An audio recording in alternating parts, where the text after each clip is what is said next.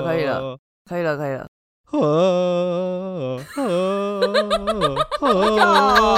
烦呢，你很投入哎，烦太久了吧？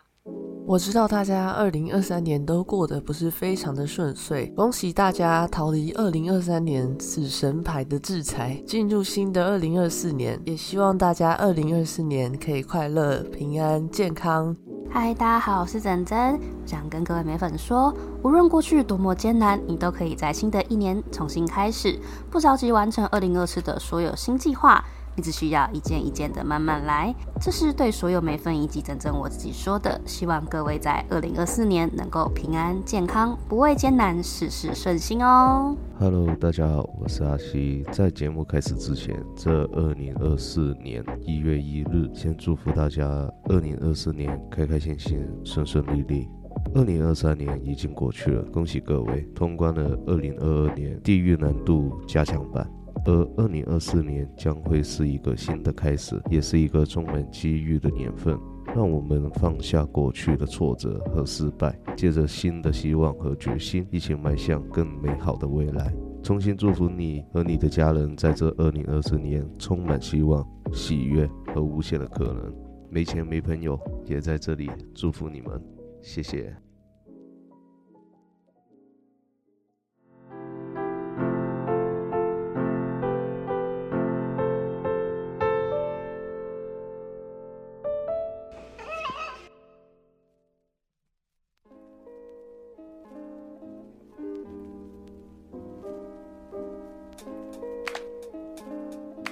本集叙述内容出自于我们自身的经验，不代表所有灵媒的立场。欢迎来到没钱没朋友第二十六集，我是现在感冒的阿西，谢谢。我是的灵媒 AK。哈。我是 在日本被鬼坑的被马瓜整整，大家好，笑什么笑啊？不是冬天大家不觉得时间就很像呃，然后就过了吗？是没错，只是你刚已经有点太让我猝不及防了。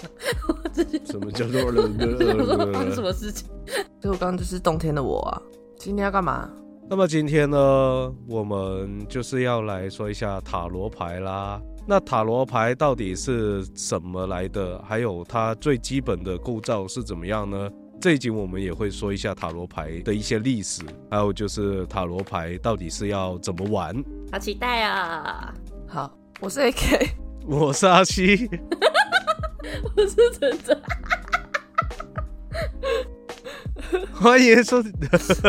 没有了，真的下翻呢。我妈在我背后一直哐哐哐哐哐哐哐这样子拆家哎。你不是要帮我算塔罗吗？没有啊。你要帮谁算塔罗？我说 AK 妈妈。我身边一直有很多这种鬼，很可怕哎。找你算塔罗的吗？其实时不时会追着我跑，然后说：“你不是说要帮我算塔罗吗？”然后就追着我跑。哦。我觉得很可怕。追着你跑，好可怕哦。我说的是人。我知道了。我怕听众会相信，因为我算塔罗很龟毛，我是一个大概会打七页 A4 的那种人，所以我会觉得很懒。我只要帮人家算塔罗，我都觉得好累。好懒，累的不是什么能量啊之类的，累的是要跟他们讲话以外，我还要写论文。我的还好哎，我帮别人算塔罗，我就很直接的说你现在是什么状态啊，或者是你现在的一些问题到底是怎么样，然后我就直接给建议，所以我都算的蛮短的，反正就是你问什么我就算什么。哎，那你之后就可以跟他们说，哎，你现在是权杖七，然后不跟他们讲任何东西，叫他们自己去 Google。那也太短了吧。那他们就会觉得啊，所以是什么意思？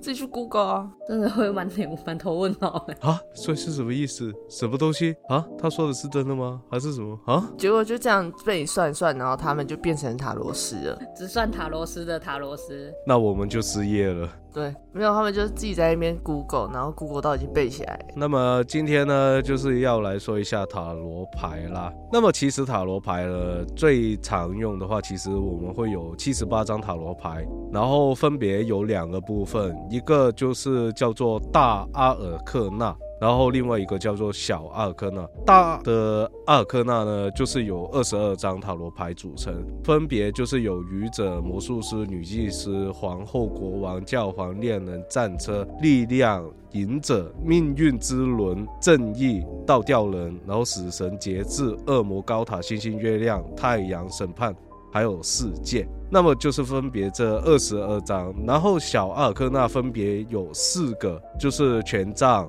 然后宝剑、圣杯，还有星币，每一张呢都会有总共十四张的牌，分别是从一到十，然后还有侍者、骑士、皇后，还有国王。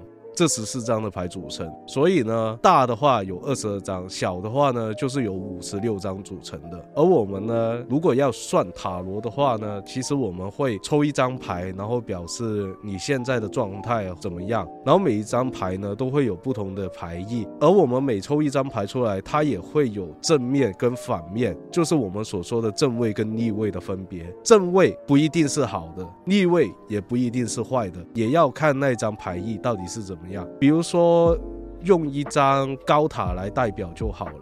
高塔的话呢，它的正位其实是在说你不断的遭遇一些麻烦或者是一些打击，也遭遇很多突发的事件这样子。然后逆位的意思呢，其实也是类似于悬崖勒马，然后或者是你会遇到一些口舌之灾，然后可能会有一些发生一些内部的纠纷这样子。所以呢，每一张牌的正位跟逆位都不一样，而且我们也会看你要算的到底是什么。而我最常用的话，我不会一开始就会用到大阿尔克纳，我可能会用小阿尔克纳，会算你现在想要问的事，或者是。是你现在的状态是怎么样？因为这样子的话，我会觉得比较准一点，然后再用大阿尔克纳去做补充。而每一个塔罗斯的描述或者是他的解牌的一些文字都是不一样的，所以也要看那一个塔罗斯的个人习惯，他到底是怎么解读这一张牌。所以你会觉得，诶，为什么我今天我在 AK 那一边算塔罗，他给我是这样的意思，可是今天到我这边，到阿西这一边算塔罗又是另外一个意思。就是这个原因，我觉得要看说是哪一个派系，因为塔罗其实有三个不同的派系，然后最常大家在用的就是韦特牌派系。那韦特牌它其实最讲求的就是对于图像的解读，所以它的塔罗牌会做的比较简单一点，图像它也是做的有一些重点。很多人在分析牌面的时候会有不同意思，就是因为大家的主观意识不一样，所以会依照那个图像的不同去做解释。这个其实算是一个比较入门的方式，因为。韦特塔罗比较好接触，也比较大众，然后它也比较多答案这样，所以我的个人习惯是在我的世界里面，大阿尔克纳有点类似于一个故事的大纲，小阿尔克纳类似于补充这些大纲的里面的支线，所以我会利用大阿尔克纳先去看，再抽小牌去补充，去看更多的事情。那有一些塔罗斯他们的个人习惯，一个个案他可能最多就是上限六张。所以他可能抽的不会了解事情那么全面，就是要看每个人习惯。但是我是会一直抽的那种人，所以我才会说我有点龟毛，是因为我会把所有事情都全面分析。我不喜欢直接给你一个很肯定的答案，告诉你说你就是要这样做。我比较喜欢去分析这件事情，然后让你自己去决定。所以这是我的个人习惯。然后其实小阿尔克纳它其实是四种不同的元素。就是火、空气跟土还有水，所以它是在反映这件事情的状态。譬如说，我今天抽到一张火的图案，也就是权杖，然后它的给的气氛可能就是比较多冲突，或者是比较多压力。所以我就会跟他讲说，哦，你现在的状况可能有一点情绪化，容易跟人家起冲突，这样。所以我会看这个牌面它代表的东西，然后去分析这件事情。所以像圣杯的话，我们会说它是有点情绪化嘛，因为它是水。然后圣杯所代表意思也有点跟内在有关。然后金币它就是土，它是物质，它是可以看得见的，所以它是有形体的。那圣杯它是没有形体的，因为它其实就是有点在解释圣杯里面的东西。再就是宝剑，我通常会解释宝剑为压力，但是可能每个人的想法不太一样。但是我会解释宝剑是一种压力跟责任。然后权杖的话，它就是有点类似权力的意思，跟社交有关的，所以我会用我自己的个人意识去代入。所以每个人的见解不一样，这是为什么阿西刚刚说你可能跟每个人算的得出的答案会不一样，这样。因为就像是 A K 刚刚说，它每张牌会代表不同的一些牌意。我自己的话，可能就是因为我们的小阿克纳牌会有四种不同的元素嘛，然后就分别是火、风、水跟土嘛。然后我自己分析的话，我会觉得，因为它是属于火元素的东西，它其实是代表着一些，比如说像是激情，然后决心，或者是有力量的一张牌子。你这样想，我突然觉得我好负面。也是属于一种比较成长，或者是与跟精神那边有关的一些牌。为什么我们会说它是属于火象的牌呢？这四张小的阿尔克纳牌，其实也是代表着西方的十二星座。比如说是火象星座的有什么呢？有白羊座、狮子座，然后还有射手座这三个。所以他们其实也是属于这一种类型的人。你把水瓶座放哪？什么？水瓶座是风象啊。水瓶座的话就是风象，属于宝剑。水瓶座、双子座、天秤座这三个就是风象星座。我自己解读的话，其实是代表着智力、平衡、沟通，然后有力量，还有就是跟法律有关，就是相对来说会比较严谨一些。圣杯的话是水元素嘛？水元素的话，其实它代表的水象星座是双鱼座、巨蟹座、天蝎座这三个，然后他们其实也代表着心呃适应性、适应性对。还有就是敏感性，还有创造力，就是比较倾向于学问跟伦理，所以这样的人逻辑性会比较强一点。最后的就是星币，星币是土嘛，土象星座就是剩下的三个，就是摩羯、金牛还有处女座，这三个也是土象星座。然后他们所代表的是稳定性、实用性，还有就是比较慷慨一点。这边阿西说的是慷慨一点，相对来说，星币是比较偏向于流通，或者是比较偏向于财富那一边。如果我们以刚刚的一些说法来看的话，其实我们会变成我们有正反嘛。正的话当然是稳定性、实用性，还有慷慨。那逆位的话就是相反来，就是代表你这个人不太稳定。而且你买的东西，或者是你会想象一些不是很实用的东西，而且你这个人也会相对来说比较于吝啬一点，所以我们会有正跟逆位这两个方向。所以其实我们算的塔罗牌不只有五十六张这样的牌，其实它包含的意思其实就有一百零二张，一百零二，一百一十二，是人差。谁说亚洲人数学好的？一百一十二张啦的不同的牌意，因为分为正位跟逆位两个不同的解释，所以呢，我刚刚才说每一个塔罗师会算这样子的塔罗的时候，我们每个人的表达方式不一样，或者是我们会算的东西也会不一样，就是这个原因。可是想跟听众先说一下。塔罗的话，不是代表每天算一张会比较好。你就算近期内再找其他人去算，其实基本上你的牌意也不会有太大的变化，因为我们已经帮你算过一次了。你明天又再找别人去再测一次，其实它的结果还是一样的，不会有什么改变。比如说是一个月或者是两个礼拜去算一次，这样子才算是比较好的。因为你中间也会经历了不同大大小小的一些事情，或者是你有不同的经历可以发生嘛。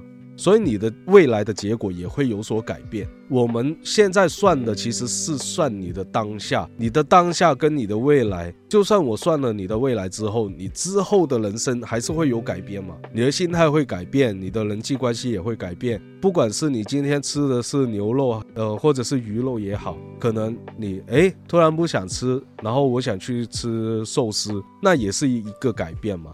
所以我们会。把塔罗变成是两个星期或者一个月去算一次，你到底是要怎么去规划你的未来会比较好？的一个方式，而不是说每天去算。当然也是可以每天去算，可能比如说，呃，我今天我的运气会怎么样，然后我就抽一张牌，然后就看到哦，原来这一张牌是什么什么这样子，然后就代表今天会比较要小心什么，或者是你要注意一些什么事，也是可以的。我的话，我会建议大家，如果要算未来事情的话，时间周期尽量缩短一点会比较好。就是你不要拉太长，因为太长时间里面可能同时会发生太多事情，导致算出来的结果有点太长，而且你做的决定是会改变所有的事情的，所以你也不可能很精准的预测说，哦，我未来一年就会发生这些事情。所以我会在算长周期的事情，我会。分段，就是我可能会三个月、三个月、三个月这样去看，然后一件事情也不要一直重复问，就跟阿西讲一样。我的话，我会建议大家时间大概拉三个月到六个月，如果他还是没有改变的话，再去问这个问题会比较好。然后塔罗牌其实只是给建议而已，因为很多人觉得说，哦，我今天就是想要问塔罗牌，说我到底该不该做这个决定，但他其实只是建议你说，如果你做了之后会怎么样，如果你不做会怎么样。你可以自己去判断，他不会给你一个是或是不是的答案。所以，如果你是想要追寻那种很果决，说哦，我就是想知道是或不是，那可能你可能要找灵媒，可能不适合找塔罗师。接下来就带到下一个主题，我们到底要怎么问才会是最好的方式，就是才会获得你想要的答案呢？通常我遇到的个案都是第一次问，所以我会引导他们说：你可以想一下有什么具体的问题想问，譬如说，我想要知道我下一段恋情。可是说真的，我不知道你到底想要怎么样的。我可能会翻，然后我可能会觉得哦，这个人不错，就是我翻出下一段，我觉得这个人不错。可是你可能在寻找过程中，就发现他不是你喜欢的类型，然后你就会错过。所以这种问题我还是会回答，但是我会建议大家说，可以问一下我要怎么做才能有下一个感情。而不是说哦，我下一个感情是怎么样的人，然后你完全不做任何准备，你完全不去认识新的人，甚至叫软体都不滑，就希望这个人会出现。其实我算的答案里面，十个有九个就是你可能要多精进你自己，或是你可能要去多寻找别的兴趣啊，或者你可能要多去认识人啊，这种答案。就是说你要比较主动一点，不要太过于被动。对，因为如果你太过于被动的话，其实我们不管怎么算也好，比如说哦，你这一段时间可能真的是会遇到你的正缘，你的正桃花，可是你一直不去做被动的话，你就在家里哦，他怎么会出来？他不会突然敲你门，然后按你门铃，然后说。你好，我是你的正缘，然后我希望跟你去交往嘛，这是不可能的啊。所以呢，其实我们帮你们算完之后，其实你自己也是需要去做一些比较主动的一些动作，比如说你出去走走也好，或者是你多划一下你的 IG，或者是一些交友软体也好。其实这样子才会令你会比较主动的去接触不同类型的东西。对啊，又或者你是问工作，我想知道现在的这一份工作跟未来的工作到底是哪一份比较好？我现在这一份工作的发展性，或者是我还可以继续做下去吗？但我们会给你们建议之后，你们也是自己去考虑。这到底是你真的需要去改变吗？还是你想要得到的答案到底是什么样？因为我们不可能百分之百给你们哦，没有啊。你想的是我想继续在这一间公司里面做，可是我们就已经跟你说哦，你这一家公司的发展性已经很差了，已经没有什么可以发展的机会了。可是你还是要继续做下去的话，那其实你也不需要问我们。所以呢，不要想着就是坐吃等死。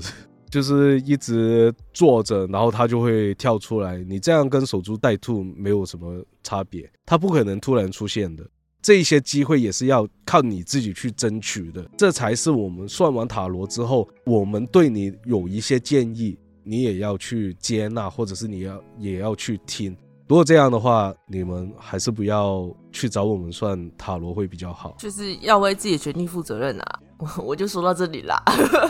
到底什么样的人适合算塔罗，什么样的人不适合？每个人都适合啦。对啦，可是我觉得在心态上面，如果你是那种。像我一样，你可能像脱缰的野马，就是人家跟你说不要做这个，你偏要去做这件事情的那种人，急不得的人的话，我觉得不适合算塔罗。如果你是那种我想要知道，然后我才可以做好准备，我才可以知道我该怎么去行动的那种人，我觉得就可以。如果你对于别人的建议，你不会有特别强的那种，我一定要照着你说的做的那种人，就比较适合算塔罗，因为塔罗它就是给你建议，它可能丢很多东西给你，但它不会给你一个果断决定。所以像我这种，我喜欢别。人跟我说，你就做 A，我就去做 A，就不适合算塔罗，因为我就会一直问说，那我到底要怎么做？我到底要做什么啊？我才能有这样的结果啊？那你可能就不适合，所以没有主见的人不要算塔罗。那那我有个问题，那我看很多坊间的一些探灯广告，IG 还是 FB 上面都会写的很具象啊，像例如说什么哦，你在几岁几岁几岁的时候，你会遇到一个谁谁谁谁谁，然后长得什么样子，然后怎样，很高大、挺壮、挺拔的一个人，这样，然后做什么职业，那种是真的吗？还是说只是他们就在胡乱而已，只是给你一个图一个梦想这样而已？我没有想到你那么快就开始地图炮，太糟了吧？你在讲的时候，我就在想这个。但但说真的，很多都真的是骗子。你点进去，你就会看到，其实他不止一个这样子的账号去卖这个广告。很多都是打着免费去问这些问题，但其实你问的东西，比如说哦，我现在叫什么名字，我的生日是几月几号，然后什么什么的，你听到他回答你的东西这么具象，又说什么你一年之后会结婚，然后生一个大胖孩子这样子的，你一听都知道有问题啊。大胖孩子，哎，可是我觉得这件事情真的有影响到我们哎，就是会有个案会希望你有很具体的答案，就是像那种，然后他会说我想知道我下一任长怎样。但说真的，我们算塔罗，我们没办法去做到这么的具象，去说给你听。你之后你会遇到的一个人到底是几岁，然后他会怎么样？他会比较壮，或者是比较瘦，或者是他做什么职业的？这也不叫做通灵，也不叫算塔罗，这个叫做 FBI 调查记录。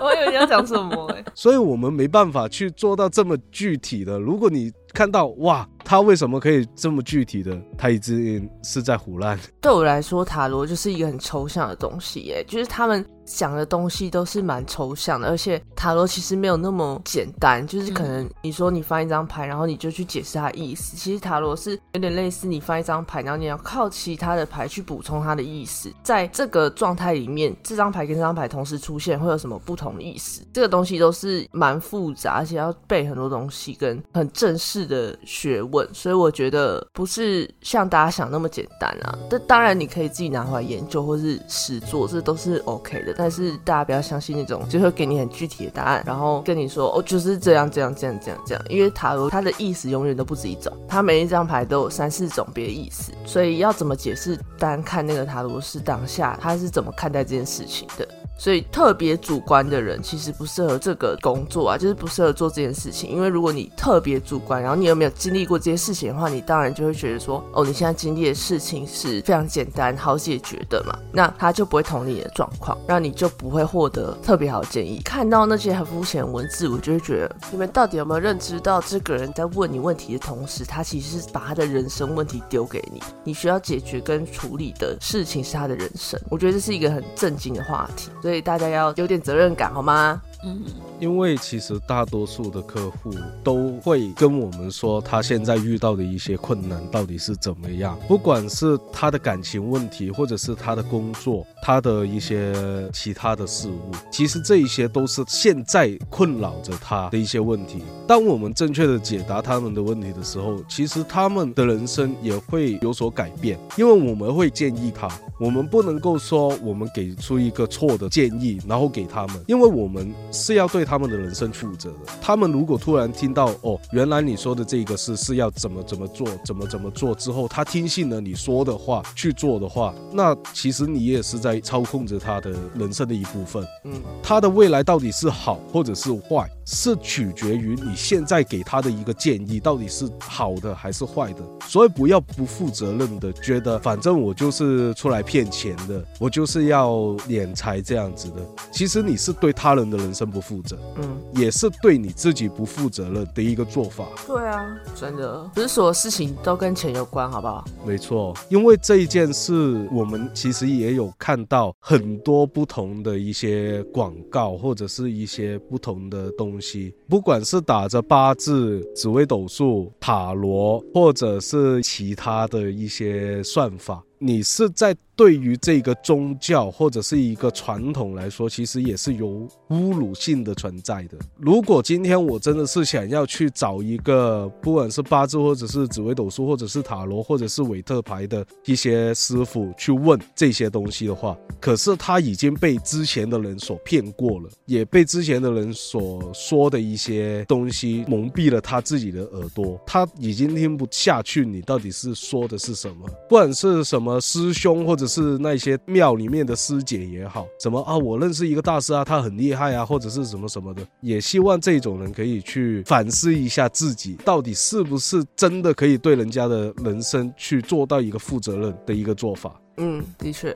我觉得最主要就是塔罗牌，它是一个工具。真正在做决定跟真正有灵魂的人，是使用这个工具的人。你们要在做功课的同时，要去认识这个工具背后的那个人到底值不值得你信任，这是最重要的。当然，你可以花一点小钱去测试他，就是去给他算，然后看他的答案到底是不是你需要的，这也算是一种。我不是说真的测试他讲的话有没有用啦，我是说看他的方式到底合不合你的意，再去决定要不要继续跟他长期合作。因为我的个案都是跟我长期合作的，基本上他们觉得哦你讲的建议很实用，他们就不会再去找其他人了。我觉得这是一个跟人产生连接的过程，那当然也会有需要磨合的时候。大家不要说哦我今天被一个人骗了，其他人就是都是骗子，就是也可以给其他人一点机会啊。但当然那些人我想打，给他打。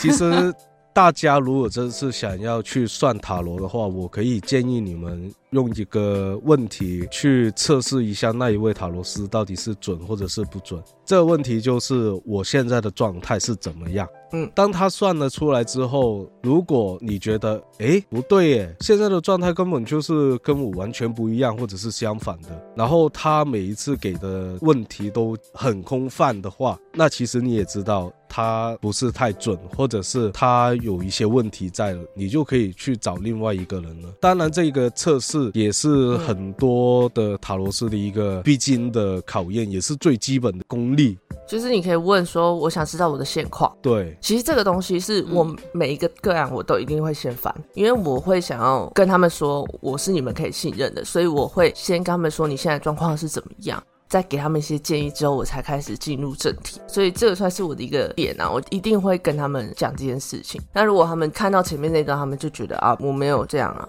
那我觉得可能就没有那个缘分。如果是我自己的话，我是一开始就会先说了他的现况，再去帮他问其他的问题，因为我觉得你现在的现况其实还蛮重要的。嗯，有时候你自己也不了解自己到底是一个怎么样的人。所以我会先去测试一下你现在的现况到底是怎么样，才会继续把你想问的问题再去做解答。嗯，那么这个问题我们已经说了很久了。对，那还有什么能说的？我是 AK，想结束。我想下班了，但是讲实话，我也是有遇过那种真的就是他回答我问题是问什么，因为像我可能就问你们说，哎，我工作适合往哪一个方向去走？你们比较稍微给我一点方向，然后跟我去讲。之前有遇过一个，我问他，他后面只说，哦，你做什么都可以啊，只是你要不要而已啊。那我问你哦，我问你干嘛？嗯。他就一直说你做什么都可以，你就去做啊，你想做什么就去做啊。我就是因为什么都想做，我不晓得哪一个方向比较 OK，所以我才来问啊。啊，我有问跟没问一样，我到底是来问什么？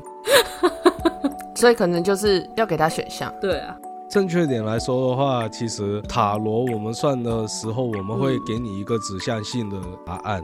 对啊，对啊，我知道啊。要问的人，我觉得他们就是会需要想要有一个方向，像例如说。就像你那时候跟我讲说，哎，说你可能要卖东西的话，不要那种业绩压力的，或者是什么什么的这样子，你会给我一个大概的东西。没错，那个是跟我讲说，你做什么都可以，你就去做就对了。不晓得我到底是付钱干嘛的，你知道吗？很久很久以前的事情了，但是突然想到，觉得，哎，很多哎，很多这种。对啊，如果是这样的话，你就问他，那我去卖火麻仁可以吗？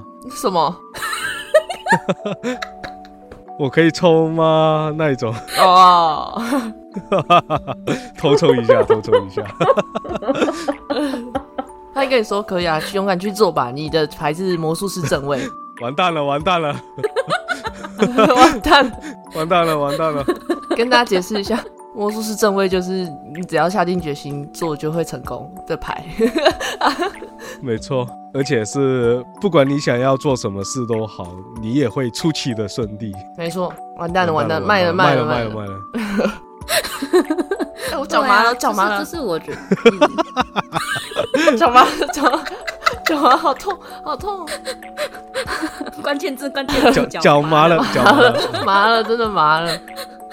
好了，我们现在的话题已经有点脱离了。那么呢，现在我们其实要说一下塔罗牌的历史。其实塔罗牌最早是在十四世纪的时候引入到欧洲的，那时候最早可能其实是从埃及那边传进来的，可以追溯到十三世纪的伯尔尼那边。由于那时候的一些游戏或者是一些娱乐没那么大，所以到了后面的时候呢，就会发现以前的一些塔罗牌其实就跟我们现在的扑克牌一样，而且每一张呢都是有不同的样子，比如说是。权杖啊，宝剑啊，其实也是对应到现在我们所说的黑桃、红心、梅花跟方块这四个，而这四个东西其实也是代表着我们的四种不同的小阿尔克纳。在以前来说的话呢，我们有不同的游戏方法，比如说是意大利式的塔罗牌，或者是葡萄牙式的塔罗牌，而每一种游戏呢，都是不同的一些游戏玩法。就比如说是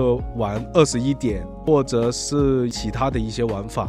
如果大家感兴趣的话，其实可以自己去上网查一下这些玩法到底是怎么玩法，因为我们也不太清楚。最出名的就是二十一点嘛，我不会玩，哎，我会玩，很好玩。我会玩大老二，哦，大老二，还有心脏病，好像都歪了，我都不会，我只会心脏病。你你是说现实中的心脏病还是？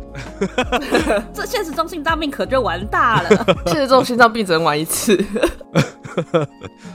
哎，不一定哦，不一定哦，不是每一次都回得来了，不要考虑这个几率，有点可怕，这是赌博。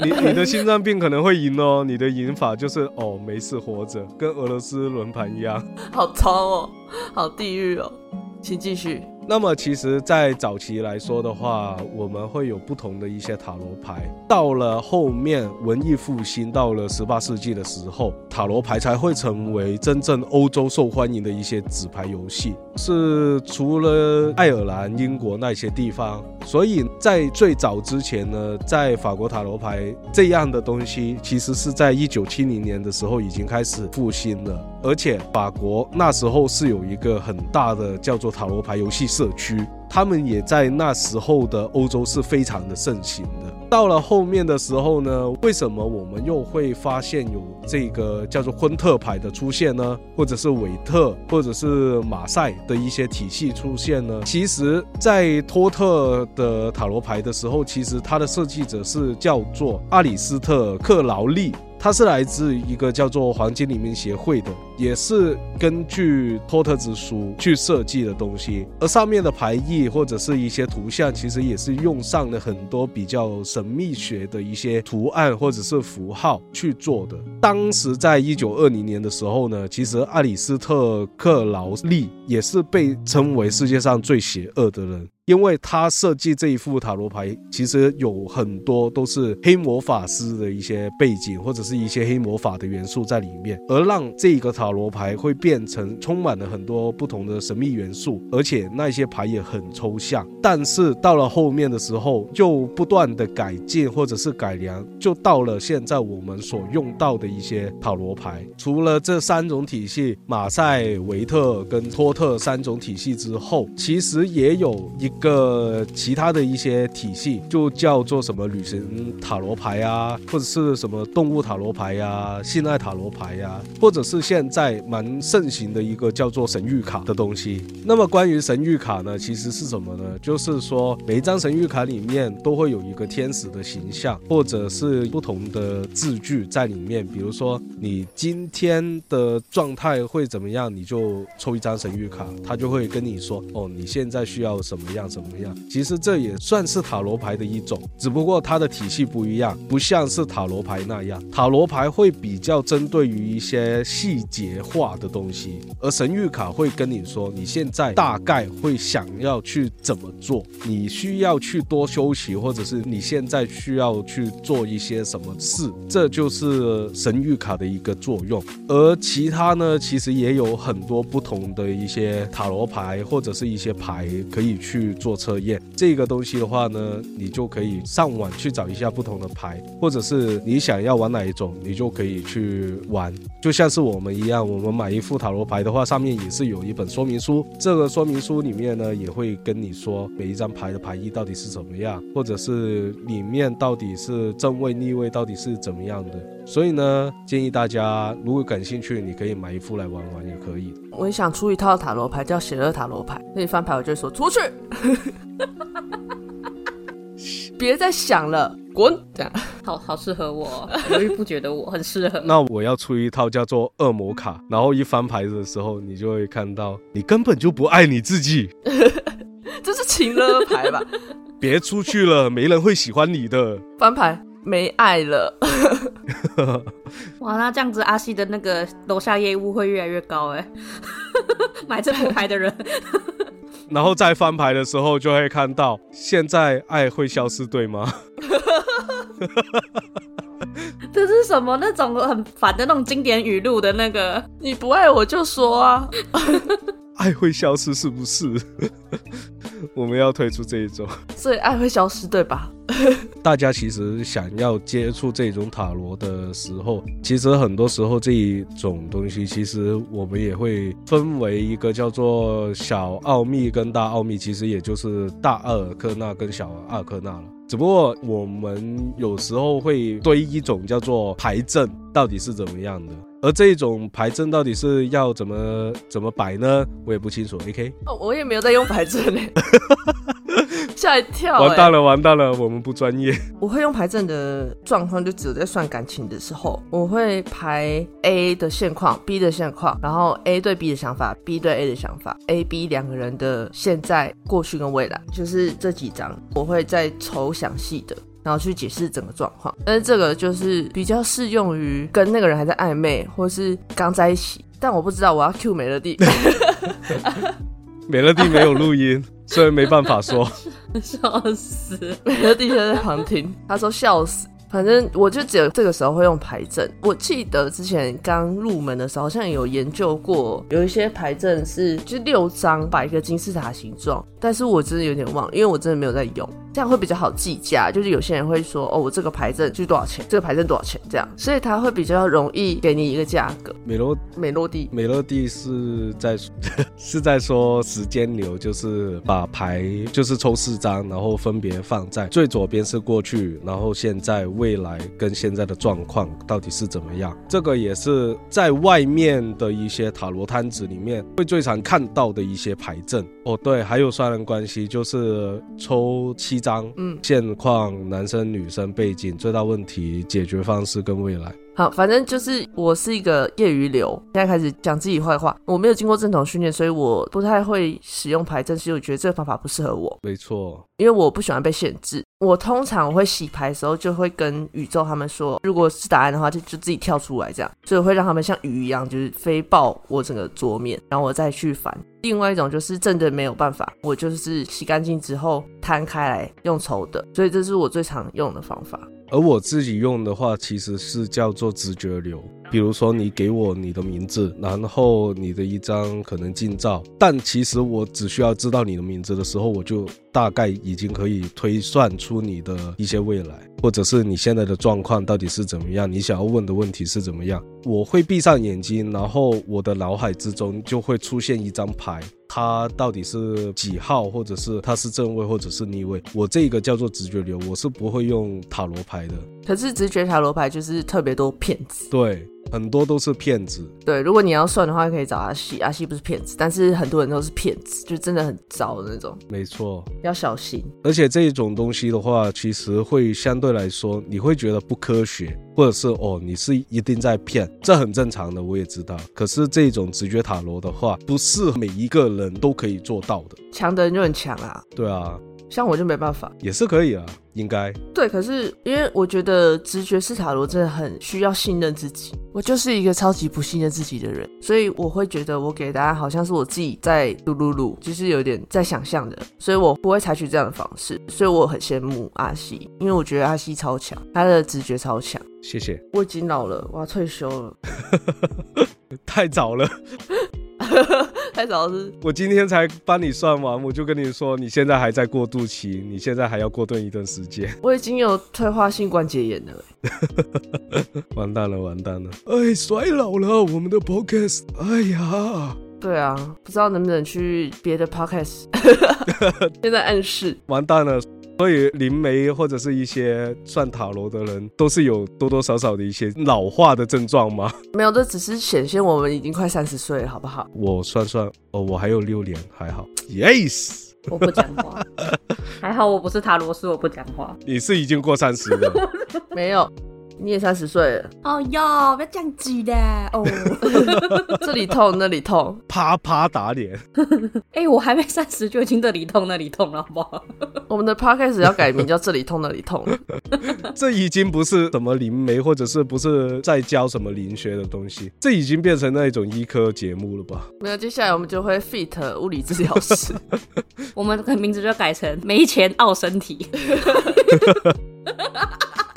我要请那种正骨的，然后他可以现场的啪啪。那我要再请小优来 出一个 ASMR。对啊，来放轻松哦。这整集就是阿西的整骨 ASM 啊。完蛋了，完蛋了！直接转型，好可怕！我会像那个迷音一样，那小孩。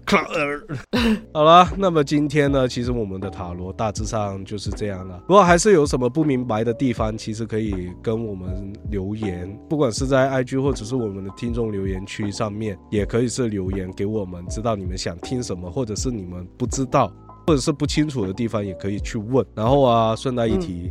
整整前几天去日本嘛？对，前几天。对啊，你可以说一下你的经历。哦，因为我最近是在帮我朋友做代购的工作，这样子，然后我们就很常住一间饭店。我大概平均几个礼拜会去一次日本。我那个时候就是连续两个礼拜，我都住同一间饭店的同一间房间。我不知道为什么，因为都是随机给那个柜台排的，我都住那间。我永远记得，反正我不讲哪间饭店，我只讲号码，它就在九一零那间超大的，它就是那一种进去里面有沙发啊，有桌子啊，然后隔壁还有门，床旁边还有门可以打开变成家庭式的那一种。因为我现在被阿西封掉，所以基本上不太会有什么感觉，基本上是没有啦。就那时候洗澡之后想说奇怪，为什么我一直觉得好像后面有东西在看我？然后我想说，嗯，应该只是我不习惯厕所太大，有点自己害怕这样子而已，我就没有多想。然后结果这两次回去之后啊，那天晚上我就睡觉，我就很难睡。我想说，就是有种很像刚搬来这边的感觉一样，就是那种很不安全感那种感觉。然后就睡觉，睡觉的时候我就梦到我在一间大谷仓里面，然后那谷仓很高，大概两三层楼高吧。我就看到就是不管是马厩啊，还是上面啊，那边都有个黑影啊，一直在那边跑一下，这边跑一下，那边跑一下，然后一直要挑衅我，好像叫我进去。后面我就觉得很可怕，我就想要起来。一起来之后，我还不到三秒，我又睡过去了，又一直跳到不同的梦境里面，大概重复了三四遍左右。我其中有几次都在梦里面打开我的手机，我要找 AK 跟阿西求救。我那时候在梦里，我不晓得我的直觉就是哦，AK 在忙，找阿西，找阿西这样。我的心就是找阿西，太过分了吧？就你很忙啊，我不晓得在我的梦里面你就很忙没，你就没空啊。就我最有空。